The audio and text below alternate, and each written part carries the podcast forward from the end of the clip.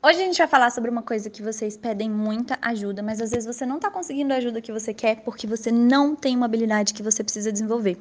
E a habilidade que eu estou fazendo é a habilidade de fazer boas perguntas. É muito comum eu abrir caixinha coloco assim: coloca aqui qual é o seu desafio e eu vou te ajudar. E boa parte das caixinhas eu não consigo te ajudar. Sabe por quê? Porque você não colocou para mim onde é que você quer a sua ajuda. Você descreveu para mim um caos, mas você não me disse eu quero a sua ajuda nisso aqui. Então vou te dar exemplos para que você use essa habilidade empreendedora, que você desenvolva essa habilidade conscientemente. Descrever um problema é diferente, né? Desabafar sobre um problema é diferente sobre descrever o problema. Para você resolver problemas dentro do seu negócio, você precisa saber identificar que problema é esse.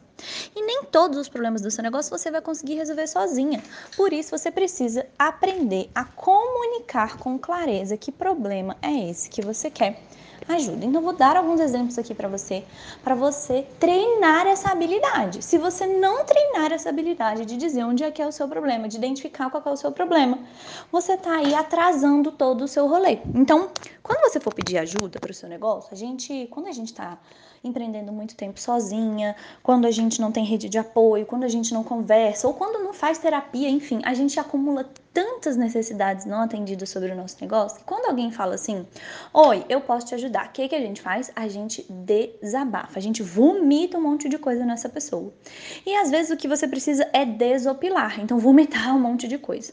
Só que só vomitar um monte de coisa não vai resolver o seu problema, só vai tirar ele de dentro de você temporariamente, porque enquanto ele não for resolvido, ele vai continuar martelando aí na sua cabeça. Então, vou dar exemplos de coisas que vocês pedem ajuda para mim. Vocês falam assim: "Ai, Mari, tô no caos, muito desorganizada, meu Deus, eu não tenho tempo para nada, eu tô sobrecarregada, socorro, me ajuda, eu tô louca". Como é que eu posso te ajudar? Assim, uai, você está sobrecarregada, você precisa sobrecarregar. Você diz que você está desorganizada, então a resposta é você precisa se organizar. Você diz que você não tem tempo para nada, eu preciso, a minha resposta seria você precisa achar tempo para alguma coisa. Percebe que essa resposta não te ajuda?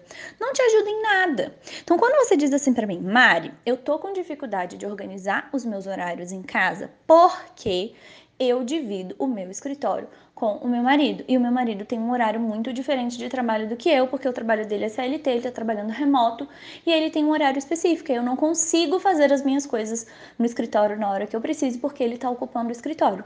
Isso é um problema. Percebe que é específico, que tem uma causa, você consegue dizer qual que é a causa e você me diz em que que isso está te atrapalhando. Então a habilidade que vocês precisam desenvolver para que vocês consigam resolver os problemas de vocês é saber identificar qual é o momento de você desabafar e qual é o momento de você descrever problemas. Quando você vai numa. Essa é a diferença entre você estar tá numa terapia e você tá num grupo de amigas. Às vezes acontece uma coisa, sei lá, terminou com o boy, foi demitida, brigou com a mãe, sei lá.